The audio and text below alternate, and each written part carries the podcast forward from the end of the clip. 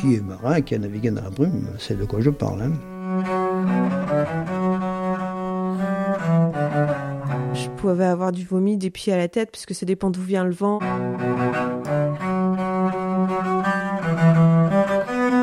J'ai connu des phares euh, sur des îles. Quoi. J'ai eu l'impression d'avoir des cathédrales qui se déplaçaient. Ça, c'est vraiment chouette quand on se met au lit, par exemple.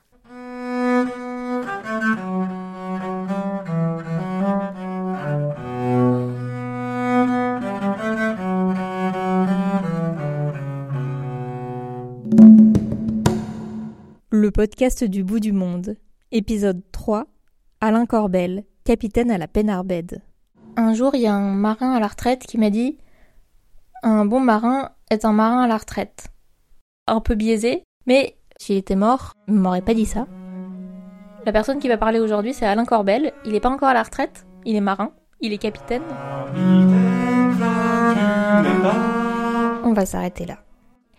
Alain Corbel, c'est lui qui conduit les bateaux que je prends depuis toute petite pour aller du continent, la petite ville qui s'appelle Le Conquet, à l'île d'Ouessant. Donc le bateau c'est un peu l'ultime étape quoi. Une fois que t'es dessus, tu sais que t'es bientôt arrivé, tu sais que genre tu relâches la pression. Moi quand j'étais petite, je voulais toujours être sur le pont. Je sais pas pourquoi je dis quand j'étais petite, je veux toujours être sur le pont. Et, euh, voilà, il y a toujours un truc qui m'a un peu interloqué sur les bateaux de la Pénarbed, c'est euh, c'est les sacs à vomi. J'ai toujours été intriguée par l'idée de vomir dans un sac. J'ai jamais vomi dans un sac, je crois. Quand j'étais petite, je vomissais beaucoup. On s'éloigne du sujet. Euh, j'ai jamais vu personne vomir dans un sac non plus, donc voilà, ça m'intrigue. Sans transition, Alain Corbel. Donc ce matin, bah, on a regardé la météo, à savoir euh, si euh, c'était possible déjà de venir à Ouessant ou pas. On se posait encore la question ce matin, puis on a dit, bon allez hop, on va sur Ouessant. Je suis Alain Corbel, originaire de Molène. Depuis 17 ans, euh, capitaine à la compagnie maritime Pénarbet.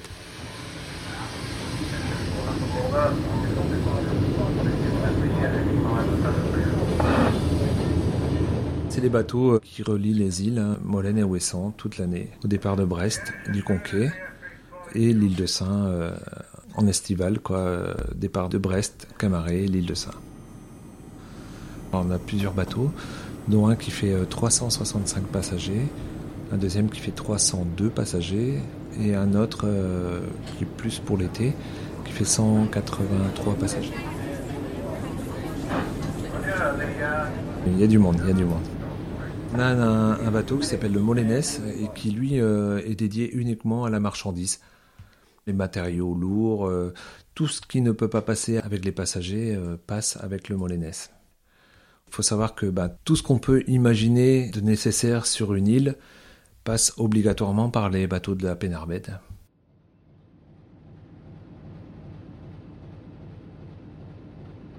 Je suis né à Brest parce qu'à l'époque, les accouchements des femmes de- des îles hein, se faisaient sur le continent. On ne naissait plus sur les îles euh, ou alors euh, cas exceptionnel hein, au dernier moment. Donc j'ai dû prendre le bateau. J'avais, euh, je devais avoir huit jours. Bon, je, je m'en rappelle pas évidemment. Puis ben c'est retour sur euh, sur l'île hein, à la maison. Je suis resté habité sur l'île, hein, on habitait là-bas avec, euh, avec toute ma famille. J'avais 4 ans quand, quand toute la famille a quitté l'île en fait. C'était euh, bah, dans les débuts des années 70. C'était la, la descente, quoi, l'exil des, gens des îles vers le continent parce que ben, la pêche, euh, il n'y en avait plus. Le transport maritime, pareil, hein, s'il y, a- moins de monde sur les îles, il y a moins de fret à transporter sur les îles. Et là, à ce moment-là, à cette période-là, euh, il y a énormément de familles qui ont quitté les îles pour le continent. Alors, on avait quitté Molène, mais c'était inimaginable pour nous de passer deux mois de vacances, juillet-août, ailleurs qu'à Molène. Notre port d'attache, on était obligé de retourner.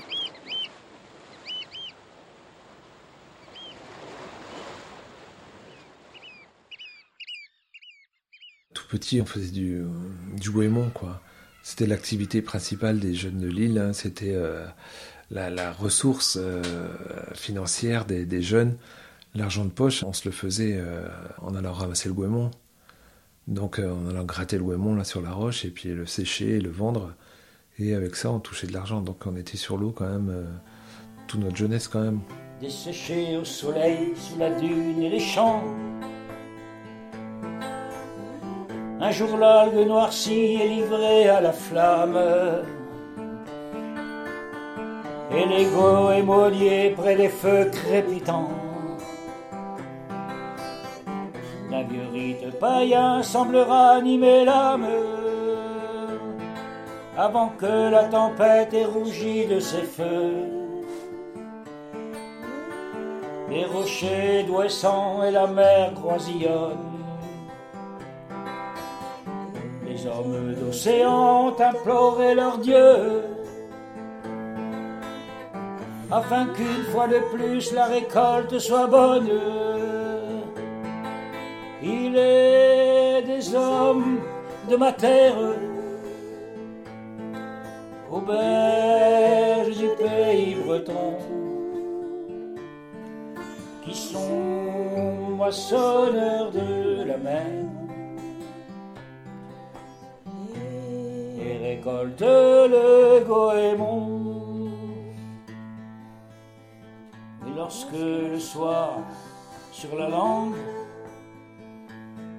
tu ramènes les bêtes au clos.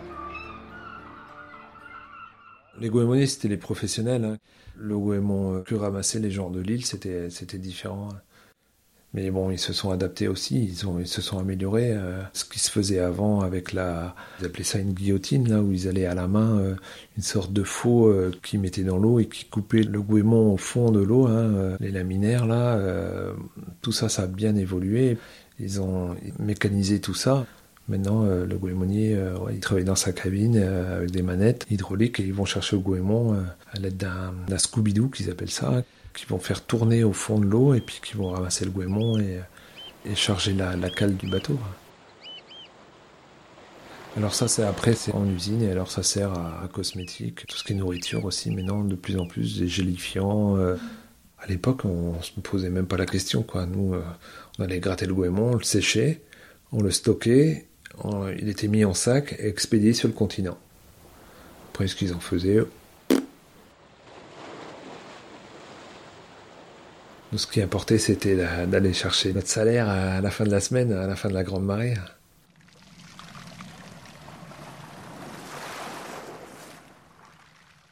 Moi, mes grands-parents, eux, ils allaient donc sur la grève hein, et ramassaient le goémon qui faisait brûler. Ils faisaient des pains de soude qui servaient après de combustible pour euh, l'hiver, pour se chauffer, pour chauffer dans les maisons, parce que euh, que ce soit Molène ou Esson, euh, le bois, il n'y en a pas. Hein.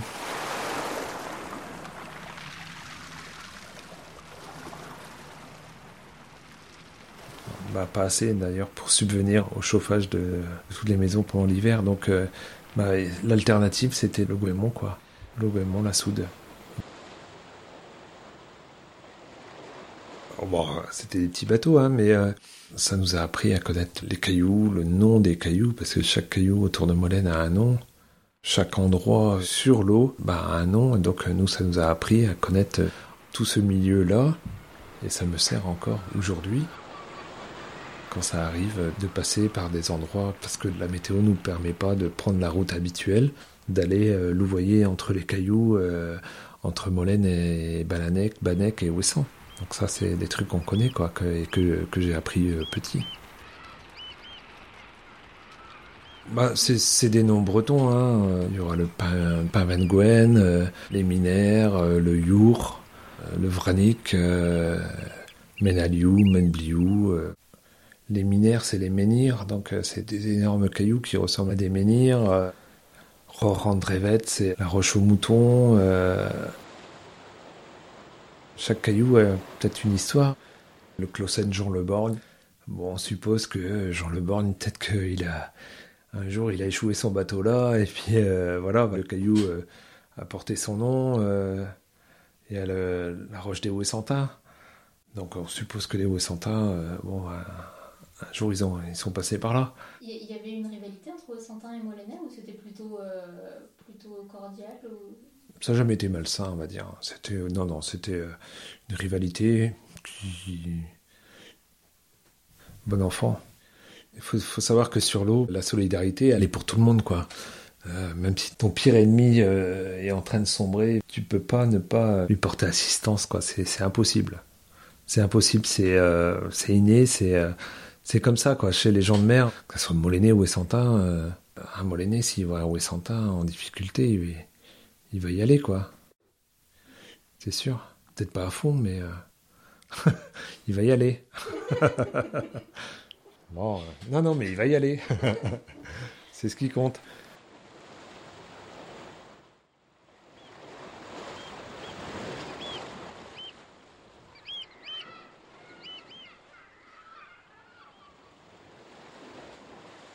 Et donc, euh, ouais, 18, 19 ans, j'ai commencé à embarquer sur le bateau de pêche, euh, voir un peu comment ça se passait. Et en fait, c'est là que, que ça a pris, quoi. La passion pour euh, la mer, pour la pêche. Et c'est à ce moment-là, alors qu'à l'école, je faisais complètement autre chose, hein, un bac d'électrotechnicien, que là, j'ai décidé que voilà, c'était ça que je voulais faire.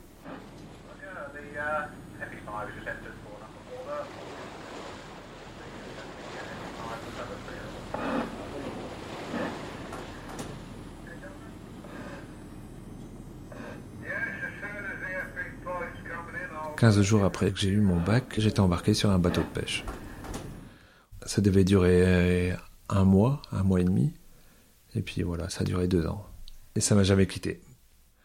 Donc je fais deux ans, hein, deux ans euh, sur Molène. Euh, bah, à l'époque, j'avais encore le service militaire, j'étais obligé de quitter Molène, mon boulot de marin-pêcheur. Au retour, évidemment, ma place de matelot sur le bateau de pêche était, j'étais tout de suite remplacé. Et donc j'ai été pris à, la compagnie maritime Pénarbed euh, en, en 1992 pour la saison d'abord. Et euh, dès l'année d'après, j'ai été pris euh, en CDI comme matelot.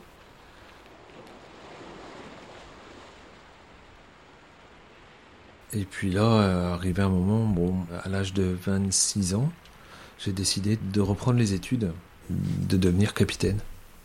J'étais motivé, j'étais jeune, bon bah, il fallait y aller. Donc je, je suis parti à l'hydro, euh, à l'école nationale de, la marine marchande à Saint-Malo.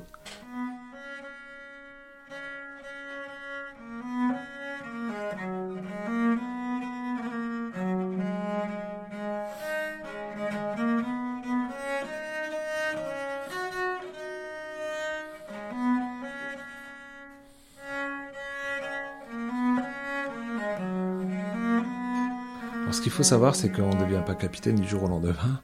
Ça se passe par étapes. Il y a déjà un concours d'entrée pour voir si on a le niveau pour euh, pouvoir suivre euh, une année de euh, chef de quart. Ensuite, il y a une année d'études.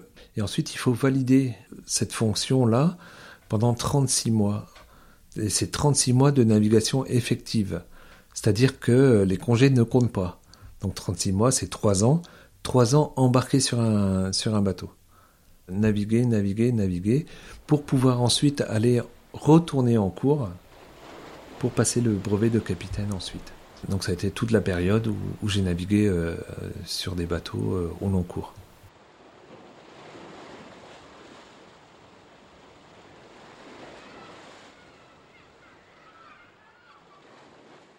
J'ai commencé par euh, une compagnie qui s'appelait UECC.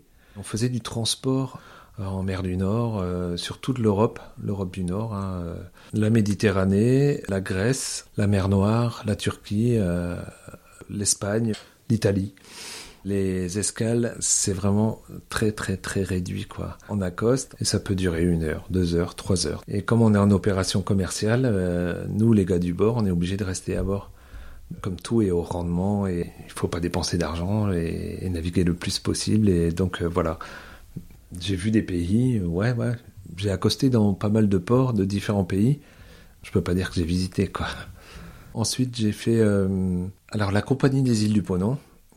Ben, on les connaît bien parce que euh, ils accostent tous les dimanches euh, à Ouessant, là, avec un de leurs derniers bateaux, là, le Jacques Cartier. Ouais, avec cette compagnie-là, euh, j'ai navigué pas mal. Ouais, j'ai vu des, de belles choses. Bah, les Antilles, d'ailleurs, hein, les Antilles, l'Amérique du Sud, Costa Rica, Panama et la Méditerranée en règle générale. euh, C'était de la croisière, ouais. ouais. Et ça restera bah, mes meilleurs souvenirs hein, de navigation. Ah ouais, ouais, ouais. Malgré que c'était dur, on partait trois mois. On embarquait trois mois de rang, puis euh, bah, on avait un petit peu de vacances et je repartais pour trois mois. euh, et c'était comme ça.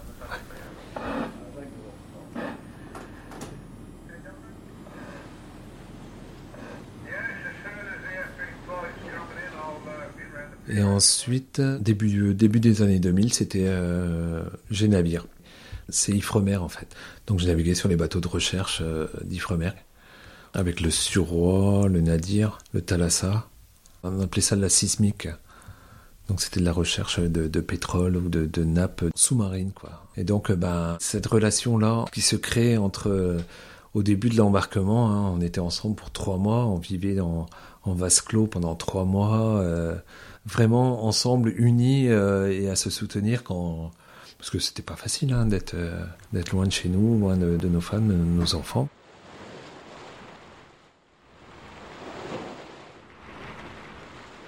C'était dur, très dur. Ça restera euh, des gars avec qui je suis toujours en contact, hein, même 20 ans après, on n'oubliera jamais quoi.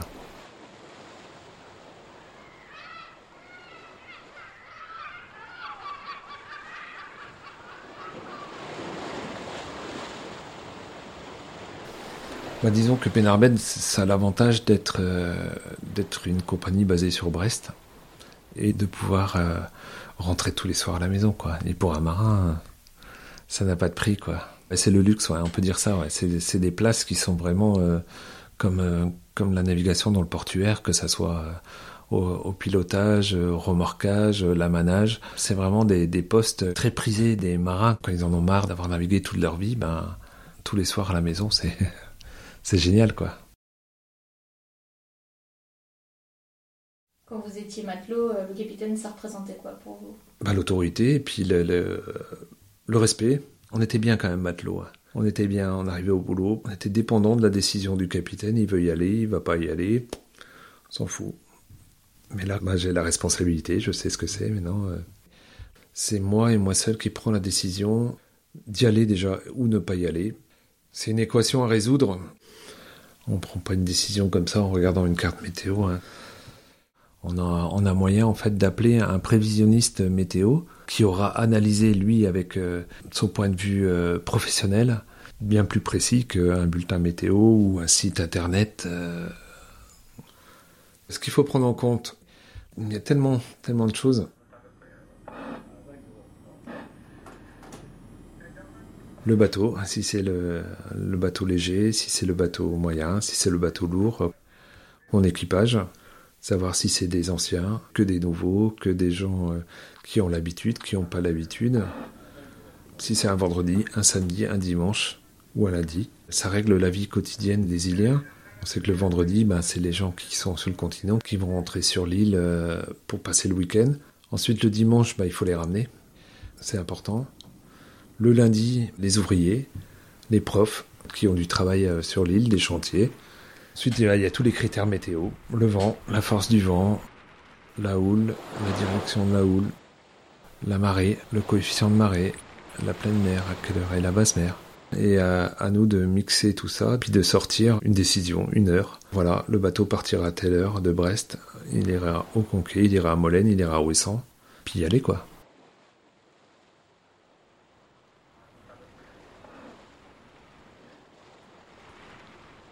Il y a un noyau en général, euh, un noyau d'anciens, de, de, gars qui ont, qui ont fait leurs preuves, mais bon, inévitablement, on est obligé de prendre des saisonniers qui sont nouveaux, qui sont formés, et ces gars-là, ils font, ils font deux mois, quoi.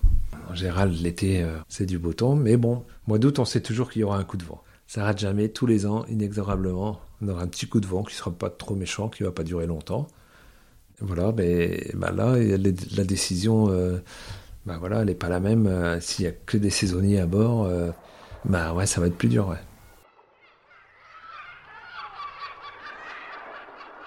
L'adaptation des horaires que l'on doit faire, c'est en grande partie à cause de, des infrastructures portuaires. Si on avait des ports euh, abrités, dignes de ce nom, où on peut travailler en toute sécurité à quai, il n'y aurait pas de changement d'horaire. Les bateaux, c'est des bateaux costauds qui peuvent passer partout, ces bateaux de 45 mètres. C'est pas la mer le problème, non. C'est étonnant, hein, mais euh, la difficulté commence à un moment où on a accosté le bateau, quoi. On est obligé d'être euh, des bateaux adaptés hein, au handicap, aux passagers à mobilité réduite. Les bateaux sont adaptés, mais pas, euh, pas les quais. À Molène, on est obligé de porter, quoi. les gars sont à quatre à porter un, fauteuil roulant, quoi. Dans des escaliers qui font, qui font un mètre de large, quoi. Mais c'était comme ça il y a 30 ans, 40 ans. C'est décourageant, ouais. On rafistole, on rafistole des, des escaliers pourris.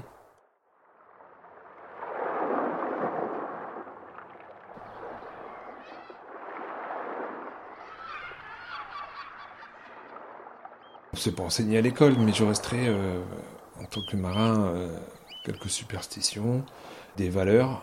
Il y a des années de ça, le, capitaine devait euh, mourir avec son bateau. Il devait sombrer. Hein, si son bateau sombrait, le, capitaine mourait avec son bateau. Bon.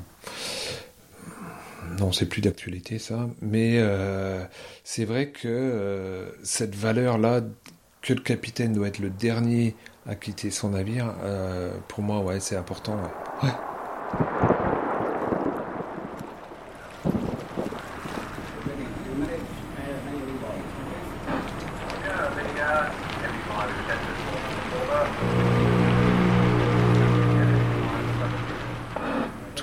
Tout, le monde sera évacué. Je, serai le dernier à quitter le navire, sûr et certain.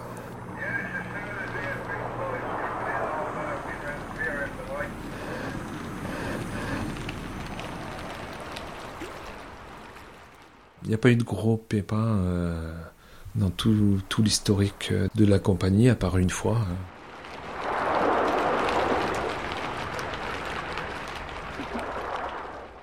Où il a fallu évacuer le bateau euh, euh, dans le brouillard. Hein, euh, une erreur de navigation. Le bateau est parti sur les cailloux.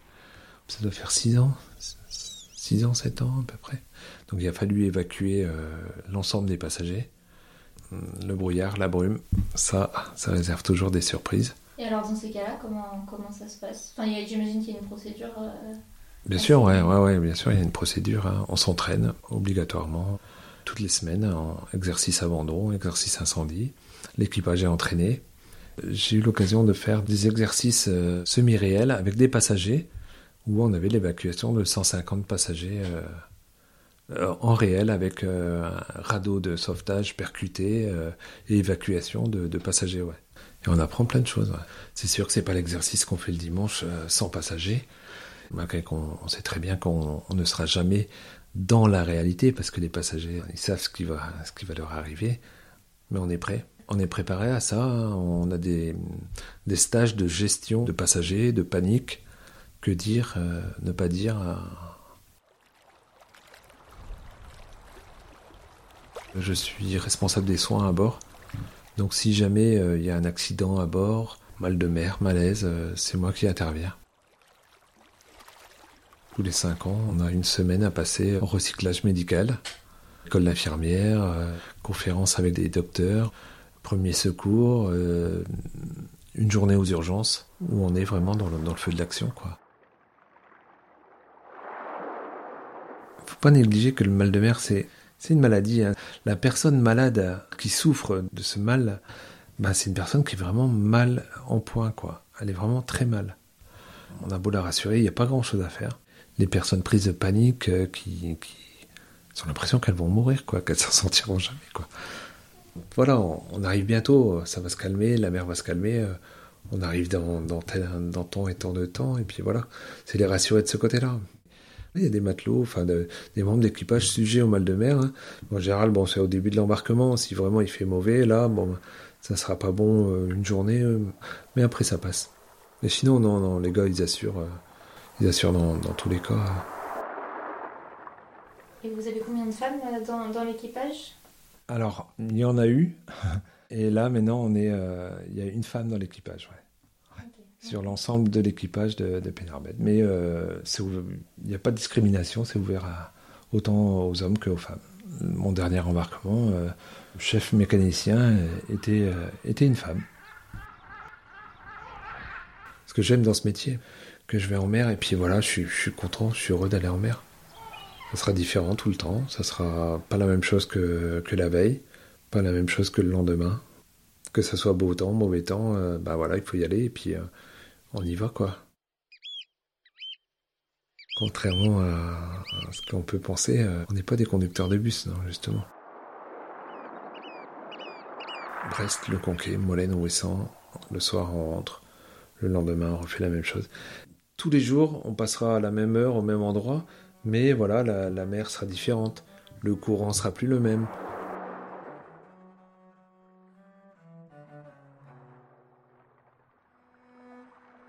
On pourrait croire que, c'est de la routine, en fait, c'en est pas du tout. Ça change tout le temps. Il n'y a jamais deux jours qui se ressemblent.